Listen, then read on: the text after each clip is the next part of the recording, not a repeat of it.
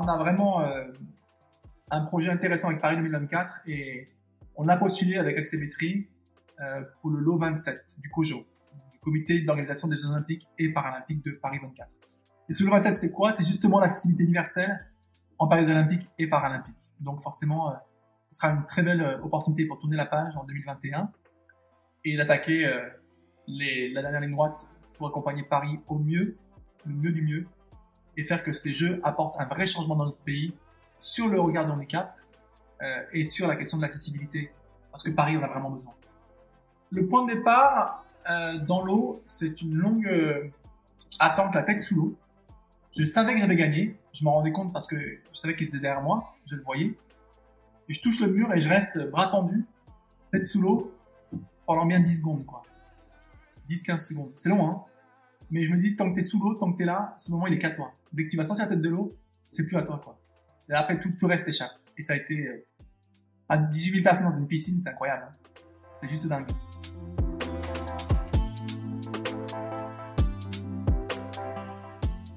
Fais de ta vie un rêve et d'un rêve une réalité, nous dit Antoine de Saint-Exupéry. Bonjour à tous, je suis Pierre Arnaud d'Estremaux, voyageur et aventurier à mes heures perdues. J'ai créé le podcast Un bol d'air avec pour seul but de vous faire découvrir la face cachée de la vie des plus grands aventuriers, voyageurs et sportifs de ce monde, pour connaître tous les engrenages et les rouages qui façonnent finalement l'image publique que nous avons d'eux.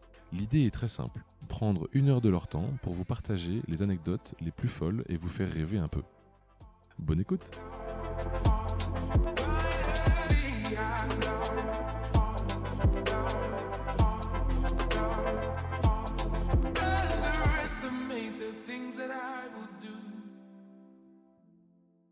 Donc euh, bonjour à tous, aujourd'hui on accueille euh, David Smetani sur le podcast. Bonjour David. Salut tout le monde. Donc euh, David, est-ce que tu pourrais te présenter en quelques minutes euh, qu'on comprenne qui tu es, s'il te plaît? Quelques minutes et quelques heures. euh, je suis athlète paralympique, membre de l'équipe de France depuis 2004. Euh, paralympique, hein, puisque j'étais euh, en première sélection euh, France en 2002 à l'occasion des Championnats du Monde de Mar del Plata, euh, une ville qui se trouve en Argentine et qui ont été mes premiers, premiers Championnats du. Donc euh, j'étais nageur avant mon accident en fait, et je reviens à ça tout de suite bien sûr. J'ai été avant tout un athlète lambda, valide, qui a été victime d'un accident de la route en 1995. Cet accident a occasionné deux fractures de la colonne vertébrale euh, venant toucher la moelle épinière et créant ce qu'on appelle une tétraplégie incomplète. Pourquoi incomplète? Parce que sur les deux fractures, j'ai eu en fait deux euh, compressions de la moelle et pas deux sections qui m'ont permis d'obtenir une récupération active derrière.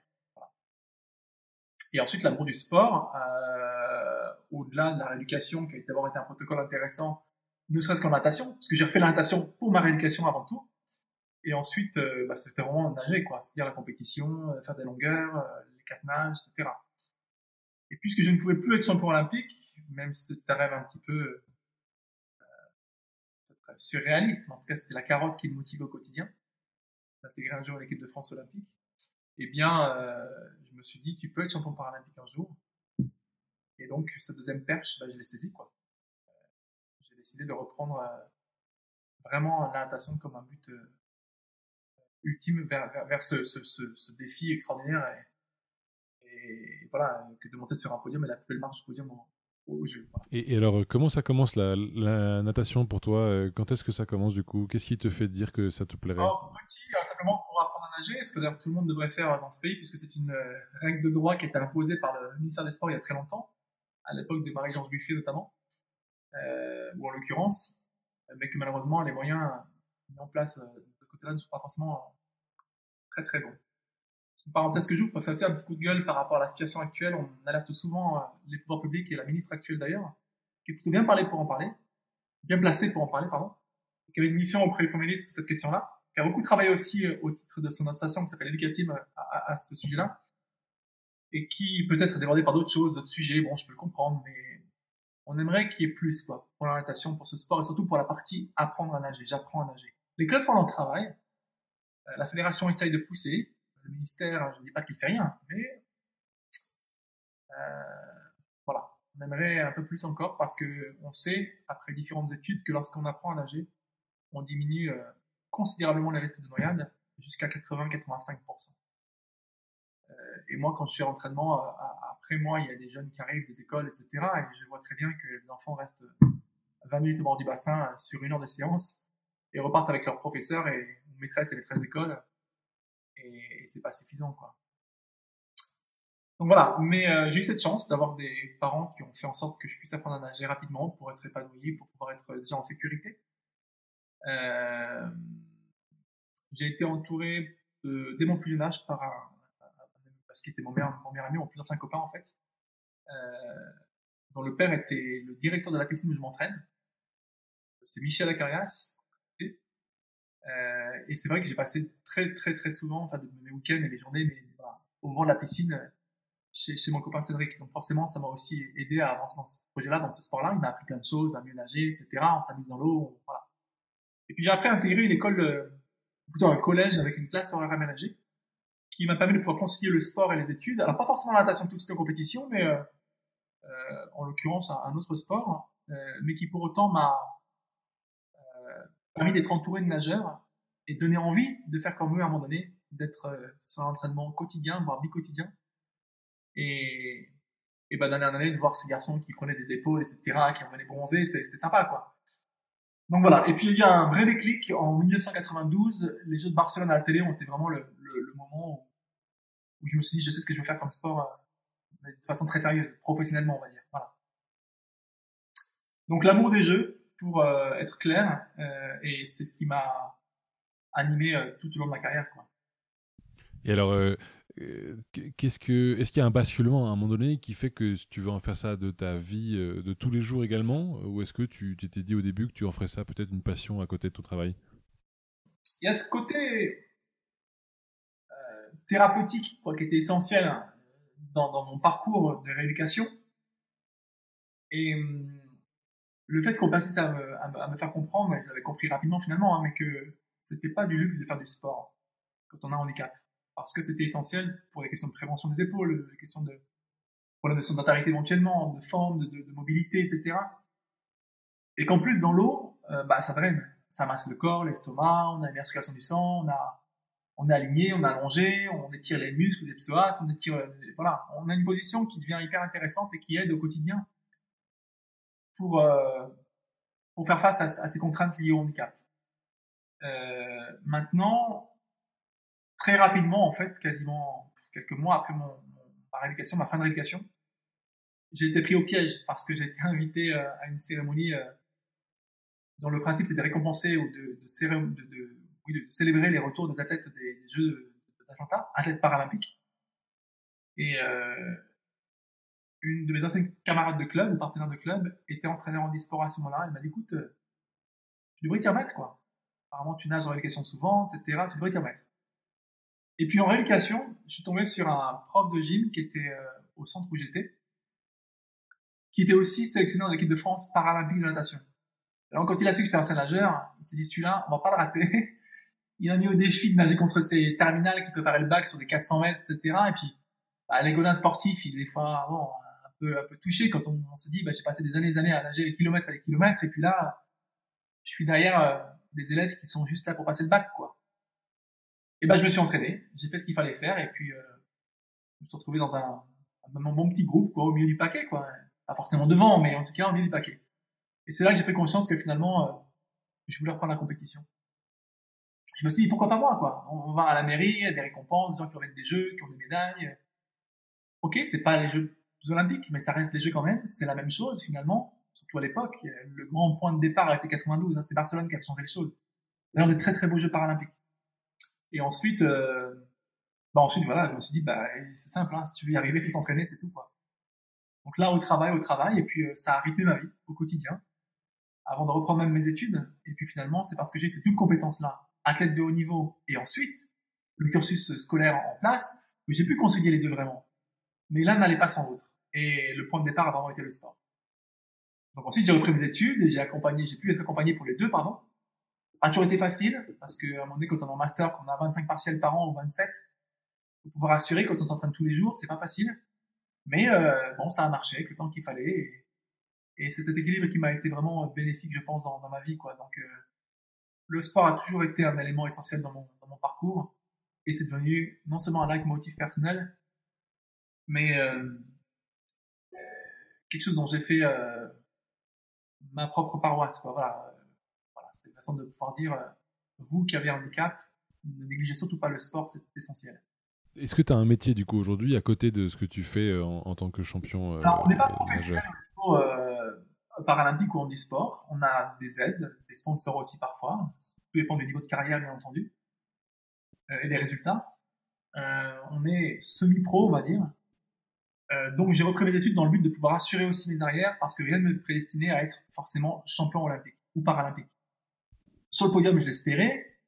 Euh, sélectionné d'abord, alors au jeu d'abord, je l'espérais. Après ce podium peut-être, mais gagner, c'est encore autre chose. Et, et, mon ancien président quelques années, à l'époque André Auberger, me disait, David, si tu veux être reconnu et avancer dans la vie, c'est une médaille d'or et pas autre chose. Pas deux, pas trois. C'est le titre qui sera pour toi une porte ouverte à quelque chose, rien d'autre. Donc il fallait assurer derrière, parce que dans le sport, il y a plein de choses qui sont incertaines. Hein. On ne peut pas être sûr euh, qu'on va gagner, etc. Ça serait prétentieux, quoi. Donc euh, bah, j'ai repris mes études et puis euh, j'ai intégré euh, la ville de Grenoble à un moment donné, comme euh, chargé de mission sport handicap. J'ai intégré ensuite le bureau de la DGS en tant que conseiller spécial du DGS et du maire de la ville. Euh, j'ai voilà, fait plusieurs choses. Euh, voilà, agent à la ville de Grenoble au départ, et puis ensuite euh, j'ai été élu à la région Rhône-Alpes comme conseiller régional. Je suis maintenant ambassadeur du sport, et puis euh, suite à quelques soucis professionnels euh, avec mon ancien employeur, la ville de Grenoble en l'occurrence, j'ai décidé de créer ma société pour pouvoir parler de, de, mon aventure et transmettre les compétences que j'avais créées en entreprise et aussi avec mes études, bien sûr, ces questions de, management pardon, et de et de d'organisation en général, euh, pour permettre de pouvoir euh, avancer et, et, non seulement me permettre d'avancer, mais en même temps de pouvoir euh, transmettre ce que j'avais appris pour aider aussi les entreprises à mieux avancer. Voilà. Il y a eu des circonstances aussi. Hein. Je veux dire, j'ai été approché par une assurance il y a quelques années parce que j'étais en visite pour raconter mon histoire, un peu comme un témoignage c'est vrai qu'on m'a proposé de pouvoir intégrer un format qu'on appelle les REO, les rencontres extraordinaires. Euh, voilà, une grosse équipe qui va partout en France pour parler euh, du handicap et sensibiliser les jeunes dans les collèges et lycées à cette chose-là. Voilà. Donc, euh, de fil en aiguille, différentes opportunités professionnelles qui sont mises en place et qui m'ont permis de pouvoir euh, construire un projet euh, d'entreprise. Ok. Et alors, euh, est-ce que tu as eu des, des difficultés d'avoir euh, des plages horaires peut-être aménagées, notamment dans ta semaine, euh, pouvoir t'entraîner matin et soir Oui, au début bien sûr, et puis rapidement, grâce à l'aide de ma fédération, de la ville de Grenoble, sous l'ancien maire Michel Desto à l'époque, de la région Auvergne-Rhône-Alpes à l'époque qui était simplement région Rhône-Alpes, avant même que je sois élu d'ailleurs, via son ancien président, Jean-Jacques Kéran, pour ne pas le citer, j'ai pu bénéficier de ce qu'on appelle une CIP. Alors c'est quoi une CIP C'est une convention d'insertion professionnelle qui permet à un athlète de haut niveau, sur liste ministérielle uniquement, de bénéficier d'un aménagement du temps de travail. 20, 30, 40, jusqu'à 50% en année paralympique ou olympique. Donc, même dispositif pour les athlètes olympiques et paralympiques, hein, bien sûr, pour permettre à un athlète de pouvoir s'entraîner tout en continuant à toucher son salaire. Donc, j'ai toujours mené les deux de front, ma carrière professionnelle et sportive. Alors, avec un aménagement du temps, oui, j'étais en moyenne à 33%, je crois, d'aménagement, ou 40%. Le maire m'avait laissé un peu plus en période olympique et paralympique parce que j'avais plus plus de temps. Mais euh, oui, un aménagement qui était évident pour pouvoir réussir euh, les deux. Puis ensuite, c'est du, du, de la gestion au quotidien. Hein, je veux dire, euh, je m'entraîne tôt le matin, je règle mes affaires professionnelles à côté euh, en rentrant chez moi, je réponds aux sollicitations, aux sollicitations pardon, au contrat professionnel après, et je cale mes déplacements en fonction de mon programme sportif aussi ça se passe plutôt bien pour l'instant, donc on continue comme ça, mais euh, oui, c'est toujours pareil, c'est un équilibre à trouver et, c'est une nécessité pour pouvoir euh, s'épanouir autant sur le plan intellectuel que, que physique. Et je crois que ce sont vraiment les deux qui ont fait euh, et ma personnalité et en même temps cet équilibre que j'ai aujourd'hui. Voilà. Et alors, effectivement, on va revenir sur ces, ces jeux en 2008. quand, quand tu as eu besoin de t'entraîner, est-ce que tu peux nous dire comment tu fais pour choisir un coach? Comment tu fais pour choisir aveuglement quelqu'un Ça a été le premier défi, finalement. C'est-à-dire, euh, comment trouver un club qui allait accepter que je puisse m'entraîner à très haut niveau, régulièrement, malgré le handicap. Ça n'a pas été aussi simple que ça. On pourrait se dire, mais comment ça? Les compétiteurs, ils préparent les jeux, euh, comment, comment se fait-il qu'ils cherchent un, un club? Et oui, parce que les problèmes de vitesse, on avait peur au départ que je puisse pas m'intégrer correctement, que ce soit un problème dans les séries, que donc c'était un peu difficile choses ont changé et évolué, heureusement. Et puis, euh, bah, c'est de en aiguille, en proposant à différentes personnes, en me battant pour avoir l'entraîneur, en expliquant mes motivations. je me suis vendu hein, en expliquant voilà pourquoi je voulais m'entraîner sérieusement et, de quoi j'avais besoin. Euh, jusqu'à ce que je puisse donc intégrer le club de Grenoble Sport au départ, avec deux entraînements par semaine, puis ensuite un peu plus, via un entraîneur qui était en fin de formation, euh, dont je suis d'ailleurs maintenant le parrain du petit garçon, euh, Stéphane Carbone, pour ne pas le citer, euh, qui m'a proposé de pouvoir reprendre l'entraînement de A à Z. Bah écoute, on va être deux, il y aura toi et moi, mais on va reprendre l'entraînement tous les jours, et, etc. Donc on a avancé. Euh, j'ai été aidé au départ aussi par deux autres nageurs de l'équipe de France, euh, notamment euh, Sophie Jacquet, pardon, je pensais à son frère Yann, que j'ai revu au Canada il n'y a pas très longtemps. Sophie Jacquet et un ancien camarade de, de, de, à l'époque, qui était un nageur de niveau national, un très très bon nageur, que je salue au passage. Sébastien Lyon, voilà, qui ont été les deux premiers à me, à me réentraîner avant que Stéphane ne débarque, on va dire. Et puis Stéphane euh, est parti après, euh, pour des raisons professionnelles, à Amberieu, euh, chez les Manodo, dans la famille de Laure, Florent et Nicolas, pour entraîner le club d'Amberieu. Euh, m'a proposé de suivre, mais j'avais un projet professionnel scolaire, en tout cas universitaire et, et sportif ici. Donc j'ai pas suivi. Euh, j'ai changé de club. Je suis parti à Sassenage, dans la banlieue grenobloise. Sans faire de jeu de mots, hein, c'est pas ça, c'est dit A, Senage, c'est Sassenage, S-A-2-S-E-N-A-G-E. -E. Voilà. Mais bon, le jeu de mots est sympa. Euh, et mon entraîneur à l'époque, euh, Yann-Éric Fouillet, a repris les rênes de l'entraînement. Euh, voilà, donc il y a eu une passation de pouvoir entre Stéphane et Yann-Éric. Le club m'a accompagné jusqu'à 2008, euh, jusqu'à 2008, c'est ça. Donc je suis resté, euh, alors je suis, je suis passé par Fontaine au départ. On est resté 98 à 2003-2004. On est resté quasiment 4-5 ans à Fontaine. Après on est parti 4 ans à Sassenage et malgré les fusions avec d'autres petits clubs de l'agglomération, euh, c'est signé la banlieue de la rive euh, nord de Grenoble, euh, eh bien, euh, ben voilà, j'ai réussi mon projet sportif. Et ensuite, il a fallu que je parte parce que j'avais besoin d'un personnel et professionnel différent, que le club actuel avait un certain nombre de limites en termes d'entraînement, de volume d'entraînement, et j'avais besoin de, plus de concurrence aussi, plus de, dynamique. Mais comme quoi, on peut réussir même dans un petit club. Hein. Voilà, c'est les entraîneurs qui font la différence et surtout le nageur. Euh, et puis ensuite, bah voilà, j'ai repris contact avec euh, une personne qui est malheureusement plus de ce monde, euh, que je salue au passage là où il est. Il s'appelle Christian Donzé, l'ancien DTN de l'équipe de France de natation olympique, de la Fédé, non, voilà, qui est malheureusement décédé en 2012. et qui a apporté beaucoup pour la natation à Grenoble parce qu'il a permis de pouvoir créer ce qu'on appelle le QFE, Centre universitaire d'entraînement et de formation. Permettre à des athlètes de très haut niveau en natation, qui s'entraînent deux fois par jour, de concilier études et, sport. Et mon entraîneur à l'époque, euh, Guy Larocca, avait repris les rênes de ce projet. Après discussion avec le président et euh, Christian notamment, donc le président euh, Dimitri Mose, dont la fille est une ancienne nageuse brillante élève aussi, qui a, pour ne pas l'oublier, été euh, euh médaillée au, France. Euh, elle a toujours encore des petits, je crois, à la Comène, un papillon. Et c'est une élève qui un projet particulier de vie puisqu'elle a présenté le concours de médecine. Alors avant ça, elle était élève de terminale, on va dire lambda, sauf qu'elle a eu 19,75 euh, de moyenne au bac S, quoi. Donc, une tronche, on va dire, tout en s'entraînant 8 à 10 fois par semaine. Hein. Donc, faut quand même assurer. C'est impressionnant. Et son papa était notre, notre président à l'époque. Et voilà, en discussion avec Guy, avec Christian et Dimitri, on m'a proposé de réintégrer ce groupe du QFE avec euh, des nageurs de très haut niveau comme euh, David Maître qui a été euh, médaillé et finaliste au France Elite sur 50 mètres et 100 brasses, sur 50 nage et 50 brasses, pardon. Un des rares d'ailleurs à gagner les deux. et le 50 brasses et 50 nage libre, c'est plutôt original.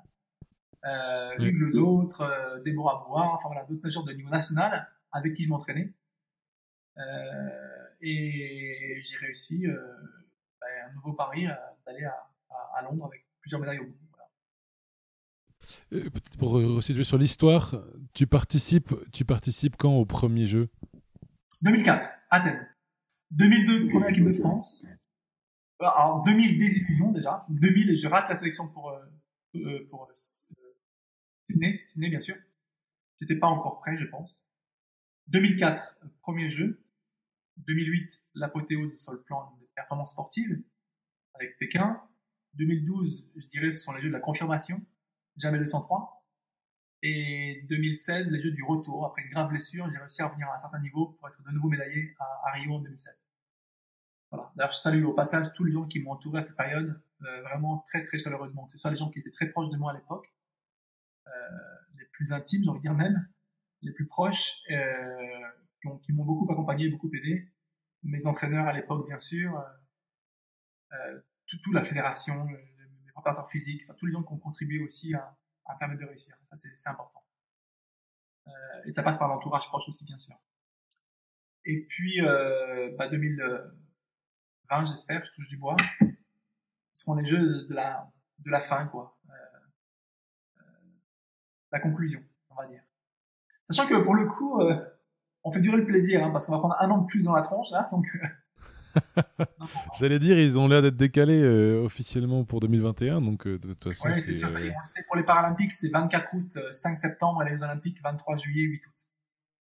Donc on sait ce qu'il en est maintenant, et rendez-vous dans un an, plus d'un an même. Donc chaque, chaque, parcours, chaque Olympiade a été une aventure différente, avec des motivations différentes. Souvent des coachs différents, pas toujours, mais parfois. Et et je ne veux pas oublier mes kinés, bien sûr. Un grand clin d'œil aussi à Thomas Fogel, mon kiné en équipe de France, et Baptiste Emmerich aujourd'hui aussi, mais voilà, des gens qui m'ont beaucoup aidé qui m'aident encore beaucoup euh, dans mon parcours. J'oublie pas les services de com de la Fédé, mes sponsors à l'époque aussi. J'ai été très, très soutenu pendant très longtemps par Speedo, par d'autres, voilà. Aujourd'hui, il y a un autre projet avec une marque concurrente, Arena, pour ne pas la citer, donc on va voir, mais peu importe. Euh, on n'avance pas tout seul même dans un sport individuel, on a besoin de, de monde, d'entraînement, d'entraîneurs. De, voilà. Un club aussi, hein, mon club, le 38, fait, des choses pour moi, c'est bien entendu évident. Euh, j'essaie de, de leur rendre le mieux possible et, et on va se parler bientôt d'ailleurs parce qu'il y a une saison qui va être très très longue. Encore une fois, voilà, on part pour 16 mois, euh, c'est pas, pas demain la veille, quoi. Mais bon, voilà, c'est comme ça, c'est le sport de haut niveau. Tu, tu, disais tout à l'heure effectivement qu'il y avait eu beaucoup de monde qui t'entoure. Euh, si, euh, euh, si tu conclus effectivement les, les prochains JO, ce sera la cinquième participation que tu fais. Est-ce qu'il y a, tu comptes t'arrêter ou comment ça se passe? Oui. Cette fois-ci, oui. autant Rio, il me se posait la question, mais je voulais pas, je ne pouvais pas concevoir de finir ma carrière sur une blessure. C'est trop horrible. Vraiment, c'était moche. Du coup, euh, je me suis dit, je repars pour un tour. J'ai fait un petit break en 2017, euh, notamment parce que j'étais sollicité par Paris 2024 pour les accompagner dans le dispositif de candidature. Euh, une tournée nationale, euh, des déplacements à droite à gauche aussi. On a été au Qatar, on a été un moment extraordinaire. Hein. Je n'oublierai jamais de ma vie ce moment vécu à Lima lorsque Paris gagne les Jeux de 2024. C'était incroyable. C'était juste fantastique. Du début à la fin, hein. le premier vol aller, le vol retour, n'en parlons pas une célébration à Charles de Gaulle qui était digne euh, du festival de Cannes et encore plus que ça, c'est incroyable, un moment fantastique à vivre. Mais euh, non, j'ai décidé qu'après Tokyo, ça serait la fin. Euh, serait une belle fin au Japon pour tourner la page après une année à rallonge en plus. Et parce que j'ai aussi euh, dans mes missions professionnelles euh, une fonction de consultant qualité d'usage. J'ai travaillé en 2012, enfin de 2005 à 2012 pour un groupement que je tiens à citer qui s'appelle Axémétrie une entreprise euh, dirigée au départ par Monsieur Jean-Pierre Cyrus, qui travaille sur l'accessibilité universelle notamment, et qui m'a fait confiance euh, par relation, notamment par les gens qui travaillent déjà au Stade de France, pour travailler sur l'accessibilité et la conformité du Stade de France. je salue au passage, en espérant n'oublier personne, Xavier Parenteau, là où il est à Bordeaux, et euh, euh, et voilà, et, et c'est important aussi voilà, de, de, souligner aussi l'engagement des gens qui nous ont confiance euh, dans ce projet-là. Et puis euh, on a, on a, il y a aussi Laurent Pasqualini, pardon, le directeur sport à l'époque du Stade de France, qui aussi m'a permis de pouvoir avancer dans ce projet-là. Ne pas l'oublier, Laurent. Euh, mais on a, on a vraiment un projet intéressant avec Paris 2024 et on a postulé avec Axémétrie euh, pour le lot 27 du COJO, Comité d'organisation des Jeux Olympiques et Paralympiques de Paris 24. Et ce 27, c'est quoi? C'est justement l'accessibilité universelle en période olympique et paralympique. Donc forcément, euh, ce sera une très belle euh, opportunité pour tourner la page en 2021 et d'attaquer euh, la dernière ligne droite pour accompagner Paris au mieux, le mieux du mieux, et faire que ces jeux apportent un vrai changement dans notre pays sur le regard du handicap euh, et sur la question de l'accessibilité. Parce que Paris en a vraiment besoin. Ça commencera par les équipements sportifs, bien entendu, mais pas que. Voilà. Qu'est-ce que tu ressens quand tu, quand tu, là en 2008, tu montes sur le podium? Comment, comment tu peux expliquer cette sensation à certaines personnes comme moi qui n'ont jamais vécu ça? Le point de départ, euh, dans l'eau, c'est une longue euh, attente, la tête sous l'eau. Je savais que j'avais gagné, je m'en rendais compte parce que je savais qu'il était derrière moi, je le voyais. Et je touche le mur et je reste bras tendu, tête sous l'eau, pendant bien 10 secondes, quoi. 10-15 secondes. C'est long, hein. Mais je me dis, tant que t'es sous l'eau, tant que t'es là, ce moment, il est qu'à toi. Dès que tu vas sortir la tête de l'eau, c'est plus à toi, quoi. Et après, tout, tout reste échappe. Et ça a été, euh, à 18 000 personnes dans une piscine, c'est incroyable. Hein. C'est juste dingue. En plus, c'est Motor à l'époque. Bah, nos copains de l'équipe de France avaient été champions euh, olympiques. Je pense à Alain Bernard, bien sûr, qui est un grand copain. Sur le 100 mètres, je pense euh, au relais qui a raté un petit rien cette médaille d'or pour être argent euh, coiffé sur le fil par les Américains et ils se sont vengés en 2012 d'ailleurs. Euh, un très très beau relais. Mais euh, ouais, il y a un moment de soulagement qui est incroyable. Avant le moment de joie, de larmes, de, de, de, de, méditation, tout ce qu'on veut, d'abord un soulagement d'avoir réussi ce challenge en me disant, tu as travaillé tout ce temps-là pour ce petit moment-là, qui a duré une minute, 24 secondes et 67 centièmes en fait. Hein. Mais euh, voilà, le moment que j'ai vécu est juste extraordinaire. Ça me tue des frissons quand on en parle. Hein. Vraiment, c'est c'est dingue. Et euh, un soulagement énorme. Ce qui fait que sur le podium, il y a des phases de larmes que je n'ai pas pu contrôler, vraiment. Il y a une phase de, rage, de joie qui est extraordinaire, une phase de bonheur qui est exceptionnelle. Je crois, je crois qu'on peut pas le comprendre tant qu'on l'a pas vécu. Je pèse vraiment mes mots. Ça fout des frissons quand on est la Marseillaise. On en pleure parfois parce qu'on est fan de sport, on est, on est patriotique aussi, etc. Mais de le vivre, c'est vraiment quelque chose. Donc, euh, un mélange de différentes émotions, mais la première, et la peut-être la plus véridique finalement, ça a été cette euh, forme de soulagement énorme de me dire, tu as travaillé comme un timbré pour ça, quoi, et pour y arriver, et c'est fait. Extraordinaire. Merci, euh, merci pour ce, superbe euh, témoignage. C'est vrai que c'est, c'est, ça fait chaud au cœur. Il y a une image qui, qui, le symbolise très très bien. Même si une image, ça ne parle pas. C'est muet. On peut la faire parler, on peut imaginer les choses. Et pourtant, l'expression dit souvent que l'image parle d'elle-même. Bon. Mais au-delà de ça, euh, il y a une image que j'ai sur le podium, euh, les bras à moitié levés, la tête qui regarde le ciel en train de crier. J'ai le visage qui a été capturé sur l'écran par nos photographes, que je salue d'ailleurs au passage. Monsieur Picou et, et Monsieur Laurent Bayeux et, autres, enfin Benjamin, pardon. Mais euh, cette espèce de soulagement, d'explosion de joie, quoi. Comme, comme le, comme le kai dans le, dans le karaté, quoi, ou le cri, euh, voilà, on appelle le kai. Taekwondo. Un hurlement nécessaire parce que j'ai besoin de, de, de, sortir tout ça, quoi. D'ailleurs, euh, sur la ligne d'eau, au moment où je gagne euh, ce titre sur le, 50, le 100 mètres, le premier jour, donc à, à, à, Pékin, première médaille française, première médaille d'or en plus, je monte sur la ligne à moitié en levant le bras très très haut. Cette photo-là, elle, elle, est restée sur... Euh, oh, j'en parle comme ça, c'est pas très important, mais bon, elle est restée sur Google euh, en fond d'écran avec 1 800 000 visiteurs, je crois, le soir même. C'était un moment incroyable. Et tous les jeux de mots qu'on peut imaginer, hein, la, la, la, presse est très forte pour ça, quoi. Handisport avec OR en or, tu vois, des trucs comme ça, par exemple. Mais, euh... ouais, cette image, elle est, elle est forte, quoi. Elle est très, très forte et, euh...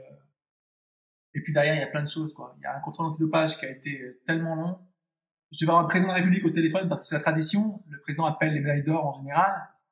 On a dû refuser l'appel parce que j'étais en contrôle antidopage et qu'après j'allais me coucher, c'était une course le lendemain matin. C'est plutôt original de dire, Monsieur le Président, je suis désolé, on ne parlera pas ce soir. David, il doit aller se coucher. on attendra un peu plus tard. C'est original. Bon, bon. C'est anecdotique, hein, mais c'était rigolo, quoi. je trouve ça très drôle aussi. Tu, parlais de, timing tout à l'heure euh, sur le, temps que tu as passé, euh, sur le 100 mètres par exemple, mais je pense que tu as aussi eu des, titres, notamment de champion d'Europe, euh, des records dans ce sens-là. À partir de quand tu te dis, et à partir de quand on détecte qu'il faut que tu déclenches un nouveau record? Comment tu officialises le moment? Parfois malgré moi, puisque au Championnat de France Élite en 2006 à Tours, l'année où l'or bat le record du monde du 400 mètres nage libre, quelques minutes avant, je un record d'Europe du 50 mètres nage libre. dans ma catégorie. Et un record que j'avais battu 15 jours avant sur une Coupe du Monde en Angleterre. Et euh, je pars pour le départ. Notre directeur sportif, euh, à l'époque, Jean-Michel Westerinck, annonce les nageurs. Et il annonce mon parcours, et notamment ce record battu il a pas très longtemps. Et il se permet gentiment de dire, et David qui va tenter une nouvelle fois de battre ce record d'Europe. Là, je me retrouve des grands yeux en me disant, mais je vais rien tenter du tout, de quoi il parle Je vais essayer de nager le plus vite possible, on verra ce qui se passe. Il était tellement... Et puis ça a marché, quoi. Et euh, je passe de 38-74 à 38-55 euh, la piscine en folie parce qu'en annonçant un truc comme ça, forcément, euh, quand ça marche, c'est fantastique. Mes copains morts du bassin qui étaient comme des comme des fous, etc. Et j'en ai un souvenir incroyable. Quoi. En général, c'est pas programmé. Hein. On a un pic de performance à un moment donné qui est un moment clé, une grande compétition en général qui, qui est l'occasion euh, pour parce qu'on est en forme pour battre un record. Mais c'est pas. En 2007, j'en bats 4 d'affilée sur la même compétition aux États-Unis. 50 nages libres, 100 nages libres, 200 nages libres, 52. Un an avant les Jeux. Je me suis dit, même pas avant, c'était euh, au mois de décembre. Donc euh, neuf mois avant les Jeux. Je me dis, ça c'est quand même de bonne augure. Mais euh, ouais, ça sent bon pour la suite, ouais. Oui, mais c'est pas la seule raison. C'est pas, en tout cas pour les records, bien sûr. Mais bon, on programme pas ces choses-là rarement. Celui qui dit, je vais faire un record demain, il le sent, il peut penser qu'il va être prêt pour ça. Il y a des facteurs qui encouragent à comprendre que on est prêt. De là à dire, je vais gagner, je vais battre le record du monde ou le record d'Europe, à d'autres quoi. euh, avant les États-Unis, euh, non, après les États-Unis, je pars au Brésil. Mon entraîneur à l'époque me rejoint. On était invité pour un meeting spécial organisé par une banque, bon, et le comité paralympique brésilien. Et euh, on avait deux courses sur euh, six jours au Brésil. C'était plutôt sympa parce qu'il était super beau à Rio. Et on était invité pour deux courses dans la, même journée et ensuite des vacances. Donc c'est plutôt cool. Euh, J'essaye de nager le 100 mètres nage libre en combi intégral et pas uniquement... Ah non. Euh, si. Et pas uniquement euh, en pantalon ou en shorty. Et euh, je repars mon record d'Europe battu quelques jours avant de 1,24,66 qui venait battre un ancien record de 1,25,15 qui n'était pas un record d'Europe. Je passe à une 23,68. Donc, euh, ah oui. à 2 centièmes près, une seconde en une semaine. Hein. Et là, je me dis, fantastique. Comme par hasard, là, le 50 livres, je remets la même chose. De 38-55, je passe à 38-21, à 38-00, je sais plus. Bon. C'est la, nage, c'est quand même un sport d'endurance quand même euh, conséquent. Euh, comment tu fais pour distinguer un entraînement pour euh, un format de nage euh, Comment tu vas Est-ce que tu as une séance le matin qui est pour le 50, une séance le soir pour le 100 mètres bah, Comment ça se passe? Je demande à, tous les nageurs de Philippe Lucas si c'est des sprinteurs, ils vont te répondre que ça marche pas comme ça chez eux.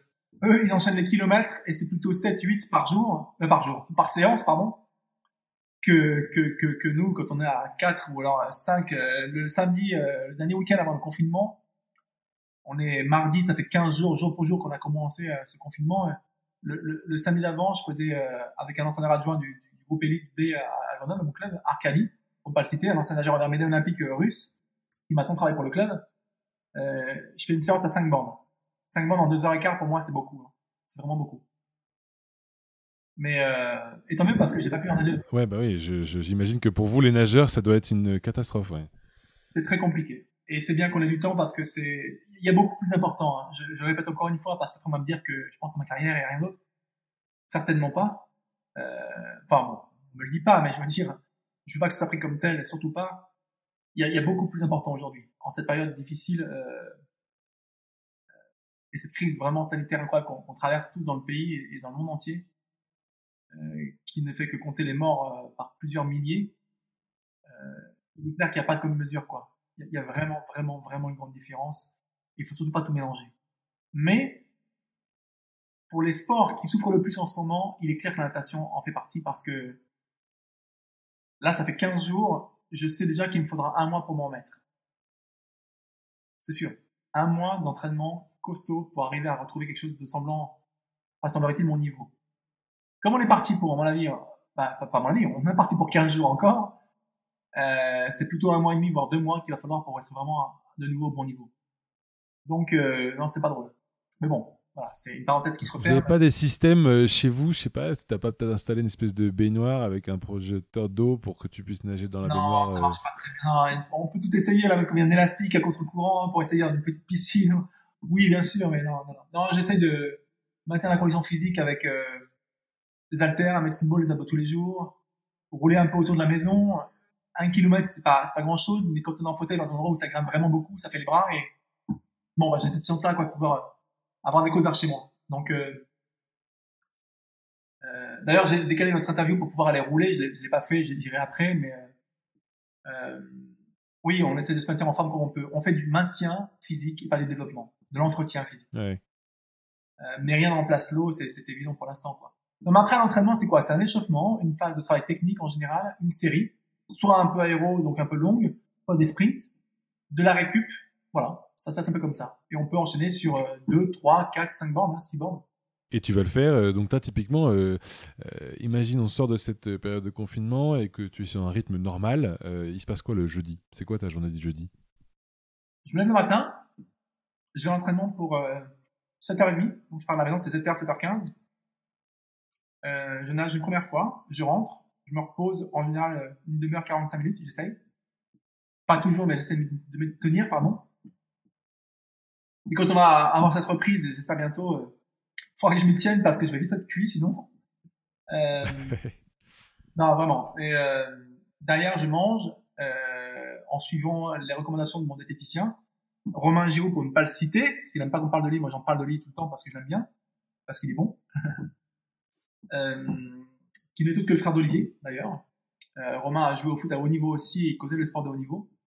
Pas que les nageurs, pas que le football, mais le rugby aussi, entre autres, d'autres sports. Il s'occupe aussi d'Alexandre Giraud, qui est un de mes copains euh, euh, grand sportif en quad et qui a fait le Dakar plusieurs fois et qui, j'espère, viendra le gagner l'année prochaine. Bon. Mais euh, suivre un, un, bon programme nutritionnel et puis je repars à l'entraînement l'après-midi avec Arcadie pour être dans l'eau. Euh... Alors le matin, c'est avec Julien, mon entraîneur, et l'après-midi, Arcadie pour être dans l'eau de 15h, 15, 30 jusqu'à 16h30, quoi. On nage pas très longtemps jeudi après-midi, mais on, on nage une deuxième fois. Et le reste de la journée, du coup, tu es au travail. Et le jeudi, quand je double en général, je traite des mails, j'essaie de pouvoir remplir mes dossiers ou de pouvoir envoyer les contrats quand j'en ai, ou d'avancer dans différents dossiers administratifs. Voilà. Je laisse tout ce qui est développement, appel, euh, rendez-vous un peu de côté pour des jours où j'ai rien l'après-midi ou le matin, par exemple. Sans que je nage tous les matins okay. et que l'après-midi j'ai son une mission de muscu ou si pas muscu, j'ai natation. Donc euh, ça me laisse peu de temps libre. Le mercredi après-midi, je suis tranquille. Le lundi après-midi, je suis tranquille. Sinon, euh, je suis à fond.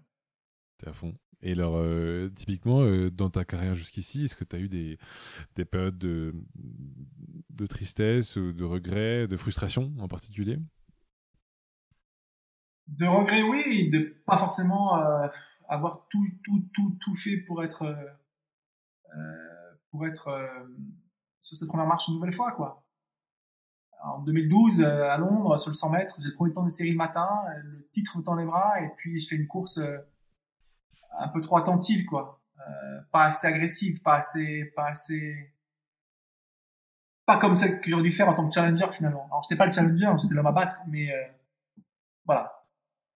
Euh, de la tristesse bien sûr on a tous de la tristesse parce que des fois c'est dur qu'on n'a pas forcément envie que se lever tous les matins pendant plus de 20 ans pour aller nager on peut dire que c'est drôle et que c'est un truc que j'aime oui c'est un truc que j'aime et c'est pas toujours très très très chiant mais au contraire c'est plutôt agréable mais pour ceux qui ne connaissent pas le haut niveau, euh, venez dans l'entraînement pendant une semaine, un mois, un an, et puis au bout de 20 ans, vous allez comprendre ce que ça veut dire, quoi.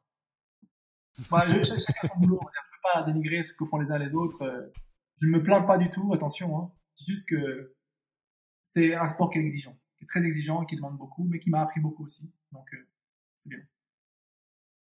T'as le droit de faire des, des je sais pas, de, des soirées, euh, de boire, euh, ou est-ce que t'as vraiment, euh, avec ce rythme Oh, diététicien, des non, contraintes? Non, je, je, ça m'arrive très très rarement, mais ça peut arriver parfois de prendre un verre de vin quand j'ai l'occasion un week-end pour un bon repas parce que c'est agréable, c'est le moment. Ou... Voilà, parce que parce que c'est convivial aussi, mais c'est rare. Ça arrive, mais c'est rare. Par contre, euh, euh, les sorties très tard le week-end ou en boîte de nuit, etc. Non, c'est fini tout ça. C'est fini depuis longtemps parce que Parce que quand on est fatigué de la semaine, on a envie qu'une chose, c'est de récupérer et puis de pouvoir avoir un peu de temps le dimanche aussi pour faire autre chose. Et non, non bien sûr, c'est c'est un rythme qui est, qui est exigeant, hein, faut pas croire. Hein. J'ai du mal à en parler là comme ça euh, aujourd'hui parce que on est dans une période tellement compliquée, tellement tellement particulière avec ce confinement et cette histoire de coronavirus. Parfois, l'impression que j'ai l'impression que c'est parfois un peu déplacé de, de, parler de tout ça, quoi. Mais euh, c'est peut-être bien aussi de pouvoir parler de choses qui sont un peu gaies, agréables et qui sont intéressantes, enfin j'espère. C'est tout l'intérêt, tout à fait. Enfin, intéressantes. Le reste l'est aussi, mais positive, voilà. Tu, tu, tu, sais combien de temps tu passes euh, par semaine avec euh, les médias euh, versus le reste de ce que ta semaine? Faudrait faire une moyenne parce que j'ai pas les médias toutes les semaines non plus. Hein. Je suis pas euh, ni euh, Alexandre Popov ou Michael Phelps et encore moins Usain Bolt. Hein, donc, donc voilà, mais je dois avoir il y aurait une seule session toutes les semaines, quasiment. Qu'elle soit presse écrite, papier, radio, parfois télévision, sollicitation sponsor, euh, tournage ou, ou, des campagnes de com, ou alors simplement, et ça arrive souvent, je le fais avec plaisir, oui.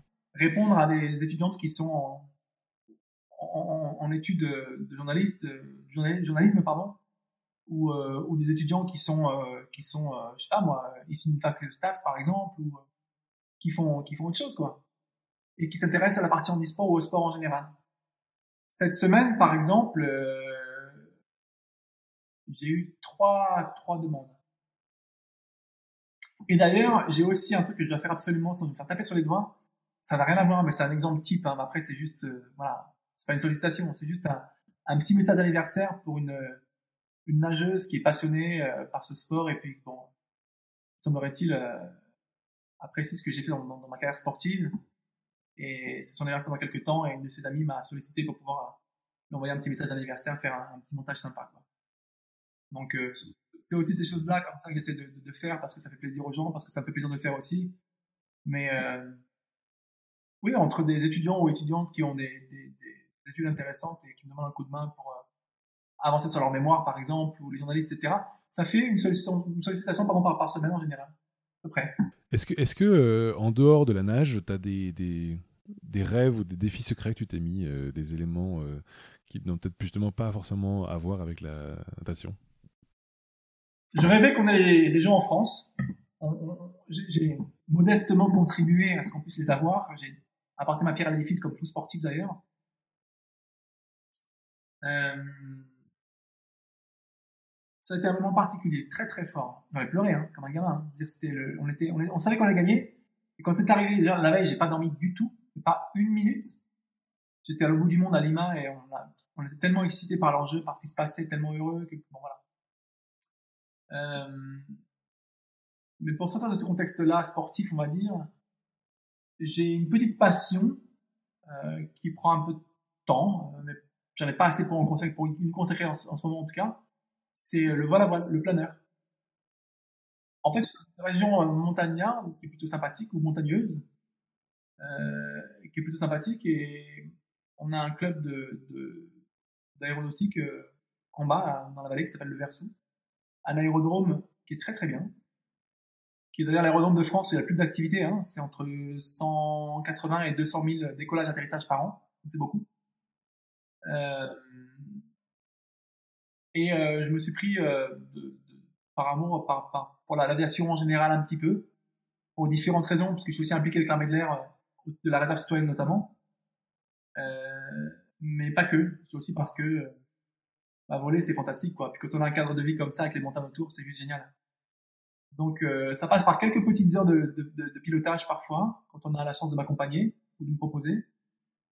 Euh, et d'ailleurs je remercie un de mes partenaires Isarmat et Monsieur Paul David qui m'a spontanément emmené un jour sur un très bel appareil c'est là que la, la relation amicale s'est construite et puis qui m'a après validé ce projet de partenariat de soutien financier pour ma carrière sportive. Euh, c'est l'occasion de remercier tout le monde, hein, d'en profiter un petit peu quoi. Donc, mais euh, non, sinon ouais, le, le planeur c'est la première école de, de, de voile, la première école qu'il faut avoir entre les mains et, euh, et c'est super quoi. C'est un moment incroyable, il n'y a pas de bruit c'est un pilotage précis qui demande une manœuvre toutes les 15 secondes. Euh, c'est, remuant aussi, hein, on prend entre 1 et 5 mètres secondes, donc ça secoue un petit peu quand même. mais c'est une liberté incroyable. Et puis, euh, j'espère que d'ici un an, une fois que les choses seront un peu calmées euh, sur le plan sportif, etc., je pourrai finir ma formation et, et, devenir officiellement pilote. Bah, on te le souhaite, hein, ça, c'est... Ça, doit être splendide de la vue de là-haut, non? C'est un cadre qui est vraiment spécial. Et les gens qui viennent voler ici s'en rendent compte vraiment quand ils vont ailleurs après, quoi. C'est, c'est fantastique. C'est vraiment passer au-dessus des montagnes, là, euh, que les ailes d'un planeur euh, passent à, 20 mètres, 10 mètres parfois des rocheuses, c'est somptueux. Avec tous les courants ascendants et portants hein, que ça que ça apporte, parce que ce des courants chauds qui nous montent très rapidement euh, lorsqu'on est près des montagnes. Donc ouais, c'est vraiment super. Tu euh, Qu'est-ce qui t'anime finalement là depuis le début vers ce, ce, dépassement de toi? Est-ce que c'est un peu une drogue pour toi? C'est une bonne question qu'on m'a jamais posée d'ailleurs le, le fait de réussir quelque chose que, que tout le monde n'a pas réussi forcément. Mais au-delà de cette comparaison avec les autres, c'est d'abord un, plaisir personnel. J'avais envie de me prouver que je pouvais réussir quelque chose de grand, et puis surtout euh, m'offrir ces émotions-là. Je crois que c'est d'abord ça avant tout. Partager ces choses-là avec les copains de l'équipe de France, enfin les Jeux Olympiques ou les Jeux Paralympiques, c'est un moment tellement incroyable. C'est une fête qui est tellement tellement belle, tellement. Mes premiers jeux, d'ailleurs, tous les premiers jeux de tout le monde, hein, on, part du village, on en pleure, hein, c'est incroyable. Il y a un regard des sportifs qui est différent, il y a... C'est hyper constructif, hyper formateur pour chacun. Et euh, c'est avant tout ça, le plaisir de s'offrir quelque chose, de concrétiser un projet, de réussir quelque chose, un challenge, un défi, qui demande beaucoup de travail, de sacrifice, hein, et, euh, et de pouvoir en vivre. C'est fantastique, quoi. Et puis après, c'est aussi le fait de rencontrer le monde entier. J'ai la chance de parler plusieurs langues et c'est vrai que je m'éclate vraiment quand je suis à l'international. Avec plein de gens autour de moi, avec différents pays, différentes nationalités, comparer leur façon de vivre, leur mode de vie, leur, leur, tout ce qui concerne le management des organisations, en fait. Et, euh... ah, puis la sensation physique aussi, euh, cette, cette, euh, cette dopamine qui est, qui, est, qui, est, qui est créée grâce au sport. Et bien sûr que c'est une adrénaline incroyable, c'est grisant, c'est... Un garçon comme Florent Manodou n'est parvenu à ce sport, là, dans la perspective d'être sur le podium et peut-être même de gagner le titre sur 50 mètres nage libre à Tokyo, pour le fun ou pour les images, médias, etc., ils s'en foutent, quoi. C'est pas pour ça. C'est parce qu'il y a un réel manque derrière le pot de départ de, ce moment grisant, là, qui te traverse, qui te transporte et qui, et qui te pousse à te dépasser, quoi, tout simplement. Et puis j'avais peut-être aussi envie euh, de rendre euh, ma famille fière, mais surtout soulagée après mon accident. C'était un plus pour moi. Tu parlais tout à l'heure effectivement de record, euh, là à l'instant encore, dans l'idée de pouvoir monter sur le podium parce que c'est des réussites personnelles. Est-ce que tu penses pas que c'est un peu trop et qu'on a tout le temps cherché le plus, euh, on parle de quelques centièmes à chaque fois et qu'on descend du coup en termes de temps les allers-retours dans l'eau? Est-ce que euh, c'est pas tout le temps trop d'aller chercher justement ce, euh, le, maximum de la capacité. Il y a une pression permanente hein, ce côté-là. Hein. une semaine réussie, c'est une semaine où on s'est fait mal à l'entraînement. Hein. Pas, pas se hein. Il y a une satisfaction personnelle qui est énorme, mais ça passe par, par de la souffrance, par des douleurs, etc. Hein. On est un peu maso quelque part. Hein. Dire, pendant 20 ans, je me suis levé tous les matins à 6 heures pour aller me faire des, des, des, distances et des distances de longueur. Euh, c'est pas très drôle, hein. Mais euh, euh, ça amène autre chose. Faut pas s'arrêter à la performance uniquement. C'est tout ce qu'il y a derrière qui compte. Après, je serais tenté en cette période de retourner la question différemment. Est-ce que finalement, il n'est pas préférable d'avoir une course à la performance sportive que plutôt qui est saine, qui, qui amène du respect par rapport aux adversaires aussi? Attention, hein. on se bat contre les gens, mais on les respecte plus que tout. Moi, j'ai une admiration et un respect pour mon ancien copain Richard Horibé, qui était un ancien nageur de très très haut niveau, qui m'a battu à, Pékin, notamment sur 200 mètres nage libre. Euh,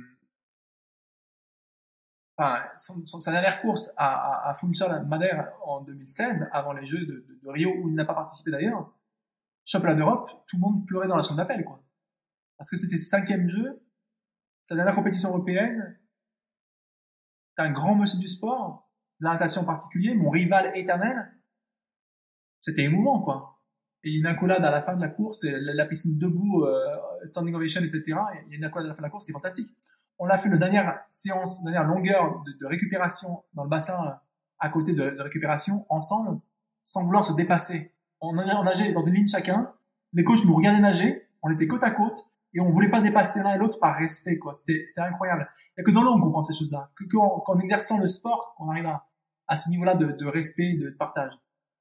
Mais je disais, euh, est-ce que c'est pas plus bénéfique et plus instructif pour tout le monde que la course à ce qui s'est passé pendant X années jusqu'à ce, je sais plus, 14 euh, ou 15 mars euh, dernier ou 16 mars dernier, avant le confinement, qui nous fait prendre conscience que la planète est en train de la bouffer, qu'il y a moins de pollution aujourd'hui et tant mieux, que peut-être que l'environnement l'a trop négligé. C'était une course en permanence à tout, alors qu'on peut faire autrement. Le télétravail, ça existe, le temps partagé au travail, ça existe. Prendre plus de temps pour soi aussi pour sa famille, pour faire du sport, pour être en forme, pour plein de choses. Moi aussi, je suis le premier à me dire, t'as pas assez passé de temps avec les gens que t'aimes vraiment. Certains te l'ont demandé, tu l'as pas forcément compris en temps en heure parce que t'es pris par autre chose, par ton travail, par l'entraînement, parce que c'était important pour moi aussi. Je voulais construire pas que pour moi, mais pour deux, parfois aussi. J'ai des regrets aussi, bien sûr, mais des moments de partage qui sont exceptionnels. Et les gens qui ont vécu ça à côté de moi, à Rio ou avant, savent de quoi je parle. Mais euh,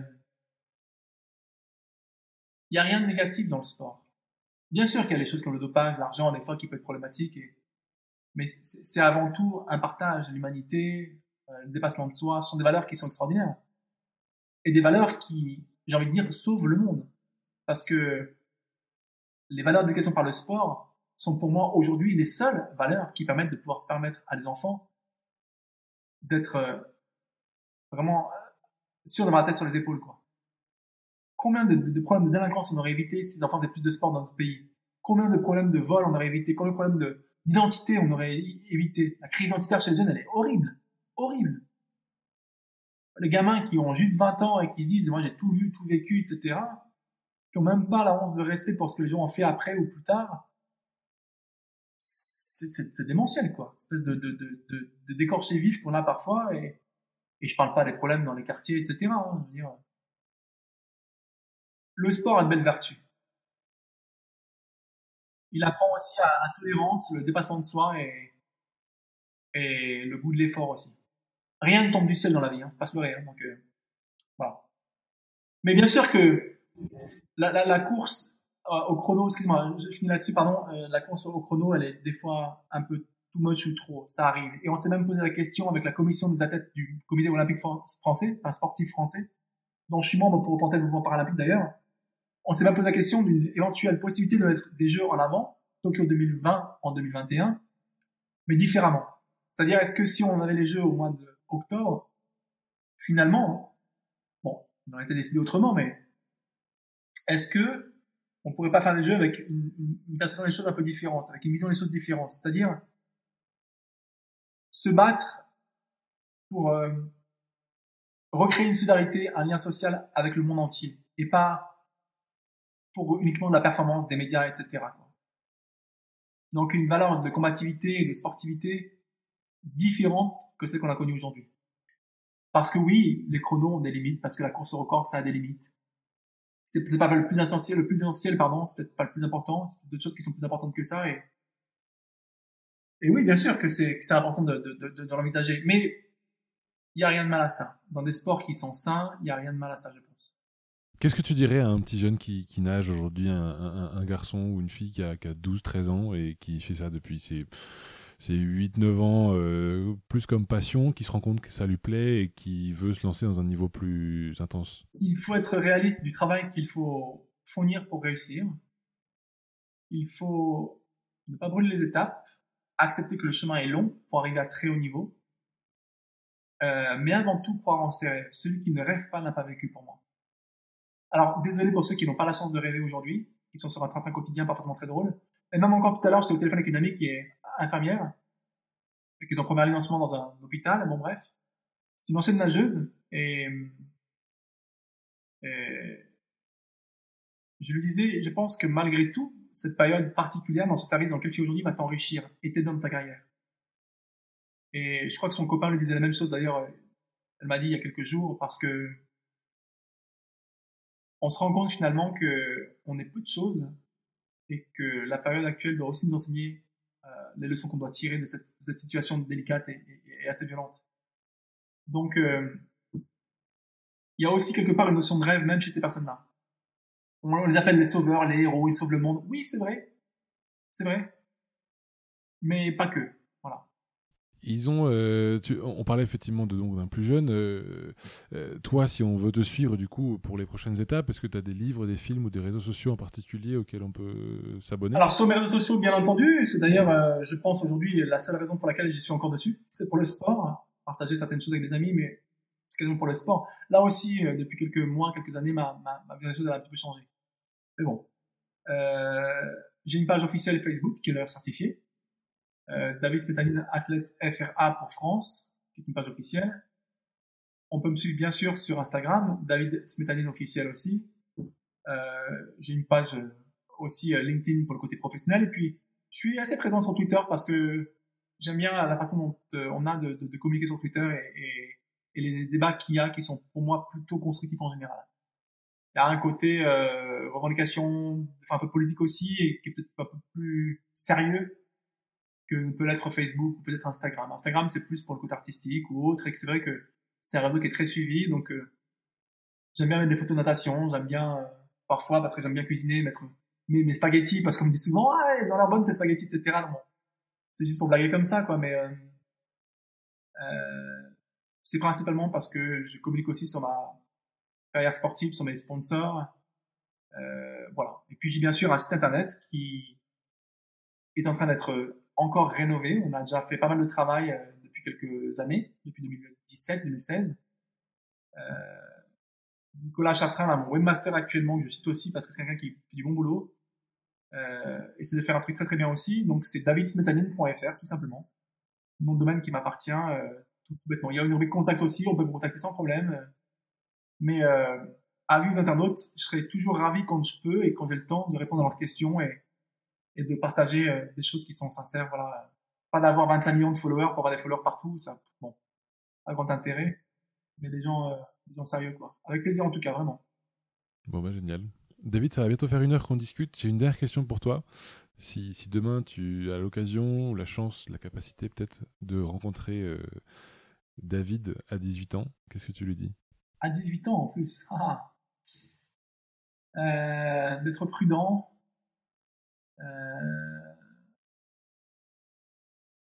d'être prudent, peut-être ouais, de continuer à croire en ses rêves, c'est ce qui m'a animé toute ma vie et qui m'a permis de me sortir d'un grave accident aussi.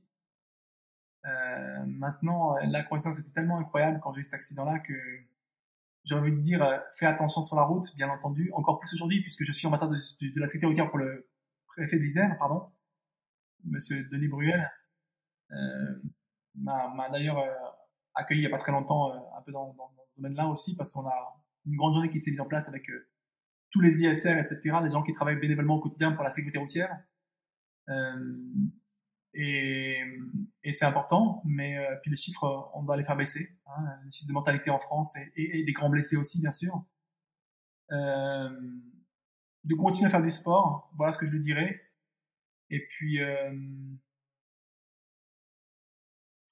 j'ai envie de dire, il y a un film que j'aime beaucoup, qu'on m'a offert d'ailleurs euh, il y a quelques années. Ça m'a fait très très plaisir qu'on me l'offre, pardon. En plus, la personne qui l'a offert, ça m'a fait encore plus plaisir, mais c'était Retour vers le futur. Et j'ai envie de dire, euh, ne retourne pas vers le futur, David, parce que il n'y a pas que des choses bonnes. Des choses qui sont bonnes, mais pas toujours. Après, euh, j'ai aucun regret. Hein. Mon accident est arrivé, c'est comme ça. J'ai su tirer le négatif, le positif dans le négatif, pardon. Euh, mais chaque chose en son temps.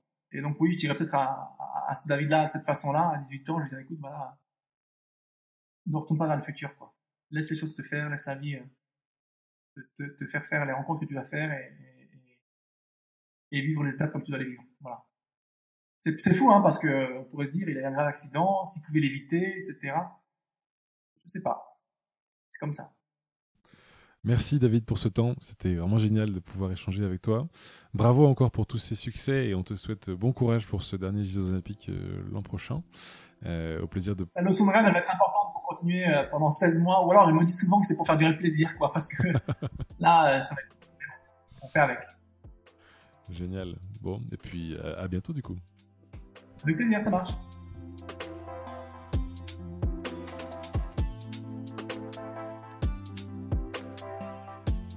Vous avez aimé ce podcast, n'hésitez pas à le partager à au moins deux personnes pour le faire connaître encore plus. Et pour ne rien rater des prochains épisodes, abonnez-vous à la page Facebook et à la chaîne. À bientôt!